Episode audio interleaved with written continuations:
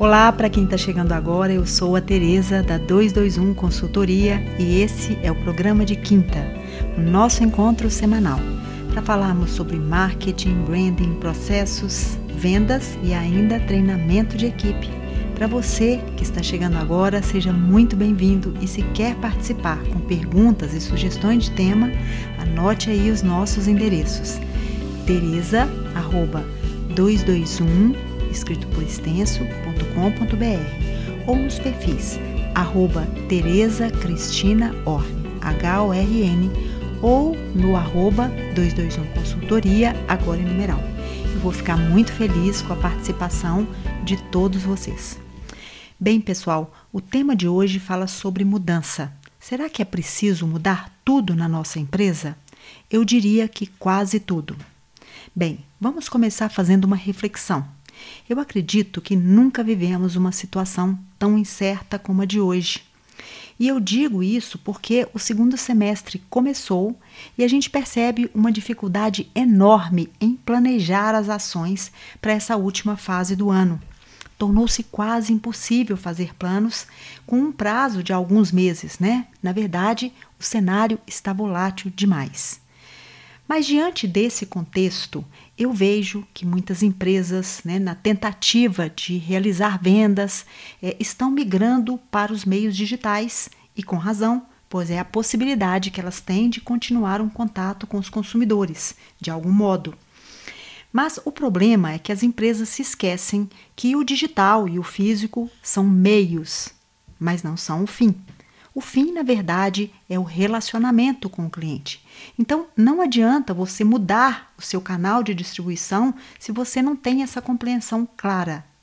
Então, na verdade, o que é mais importante é que você compreenda a situação dos seus clientes, consiga oferecer um produto certo, de uma forma adequada e, claro, entenda o seu momento de compra, nesse caso agora, em, em, meio a uma pandemia, as suas novas demandas, para que possa ser mais assertivo a sua entrega. A gente está percebendo um momento muito difícil, numa necessidade muito grande a nível de assertividade. Né? Se antes a gente tinha que trabalhar com estoques mais enxutos, agora é quase que se a gente estivesse fazendo uma entrega de uma encomenda que foi feita ontem. Né? Eu lembro aqui, pessoal, então, nesse sentido e nesse momento que a gente vive, que nunca foi tão difícil vender, né? Então, eu penso e eu quero aqui fazer uma pequena reflexão com relação a uma história que eu não sei se é fato ou boato, mas dizem que o sapo, quando é jogado numa panela com água muito quente, ele pula rapidamente fora. Mas ele morre ao ser colocado numa panela em que a água vai aquecendo aos poucos, né? E se vocês me permitem fazer uma pequena comparação com o momento de hoje, não é nada estratégico pensar que essa situação vai melhorar né, de uma hora para outra. Não é nada estratégico esperar que as coisas vão se ajeitando, que vão encontrar um caminho, que a gente vai achar uma pequena saída, que vamos dar um jeitinho.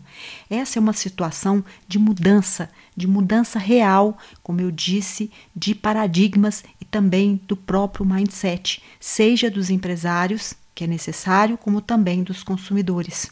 Então, pessoal, para ajudar vocês nessa fase, né, nessa segunda fase do ano, num momento importante de reinvenção dos negócios, é, eu separei aqui algumas sugestões que eu acredito que possa ajudá-los.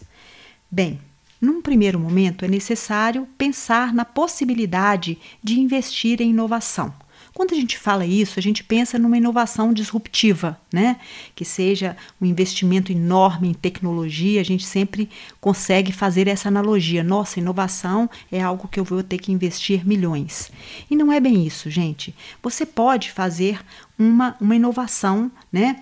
Que não seja disruptiva no seu jeito de comercializar, na sua forma de entregar o produto, né, no uso diferenciado dele, enfim, um serviço novo. Eu quero dar o exemplo aqui né, de lojas que estão se associando a outras, criando quiosques, criando espaços de venda dentro de outras lojas com o objetivo de resolver questões. Por exemplo, no período da Páscoa, né, as lojas de chocolate não conseguindo vender o chocolate porque as lojas estavam fechadas e com certeza com mais dificuldade de vendê-los pelo digital, muitas vezes, porque a gente estava no início da pandemia, eles se associaram a supermercados e a farmácias. A Lojas Marisa se associou ao Magazine Luiza, fazendo quiosques dentro da loja do, da, da, da, Marisa, né, das lojas Marisa, exatamente para vender celulares. E, obviamente, a Lojas Marisa, aproveitando o fluxo feminino, conseguiu viabilizar as vendas de celulares e, com certeza, ter ganhos, não só a nível de fluxo, como também ganhos de abertura de novos clientes, clientes que foram ali, que não eram clientes da Marisa, mas eram do Magazine Luiza, passando na porta, viram o quiosque, enfim. O mais importante é que você pense nas possibilidades de inovar, de buscar novos caminhos para atender o seu cliente melhor e ainda fazer mais negócios.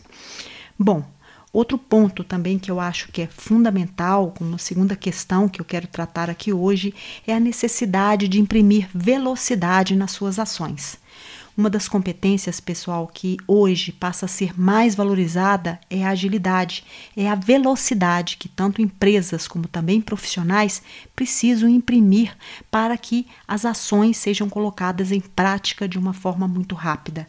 Com certeza, você deve ter ouvido falar nos últimos meses de empresas que conseguiram implementar projetos que durariam meses, quiçá anos, em questão de dias, semanas, exatamente por quê?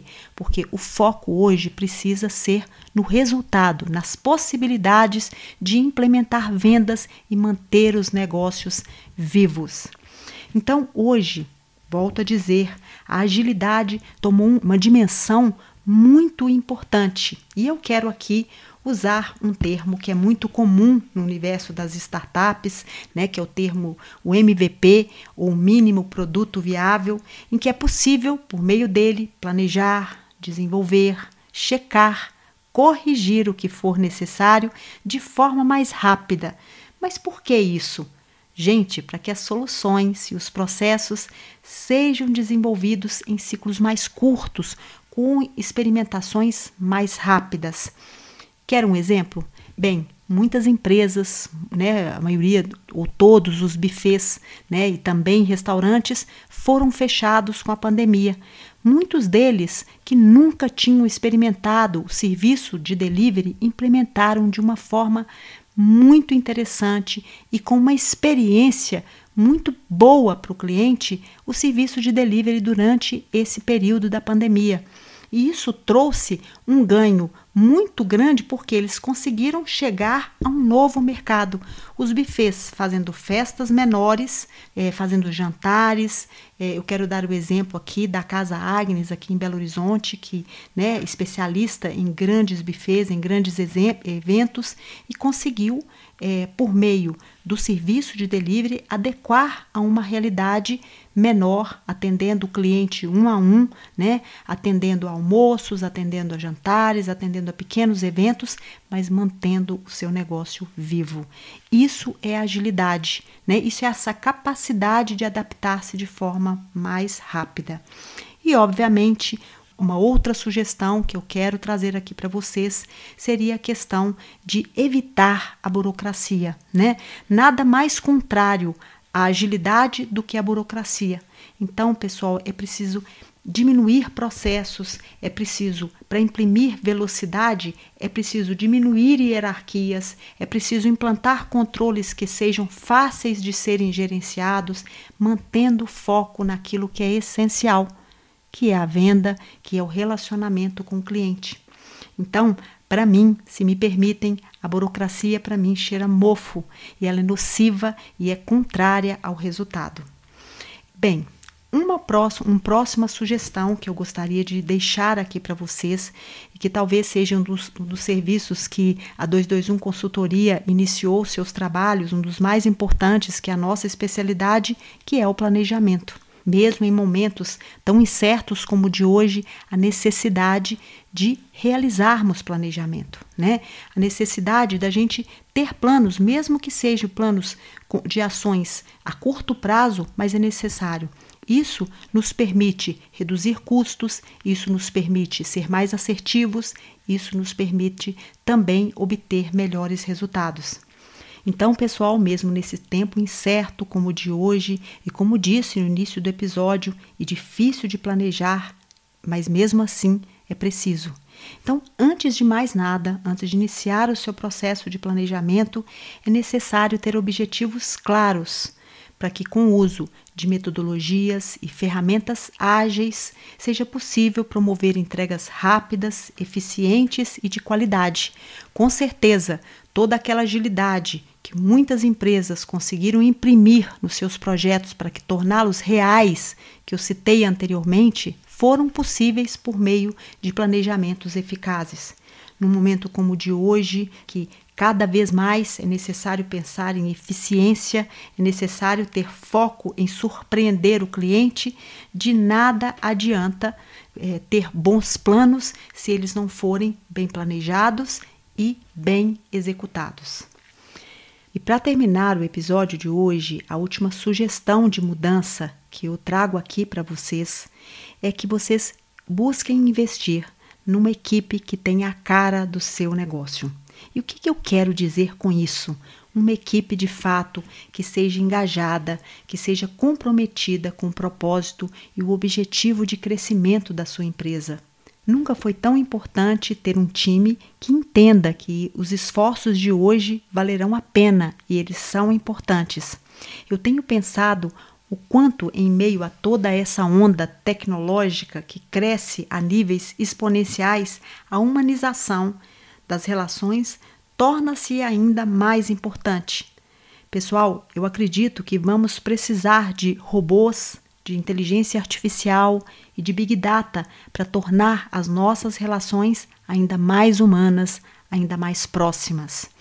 Eu vejo que o mundo mudou muito nesses últimos 100 dias, né? E que a nossa necessidade de afeto, de relacionamento, de respeito, de práticas de qualidade se tornou ainda maior. Então, voltando lá na história do sapo, que a gente citou lá atrás, não espere que a água esquente mais.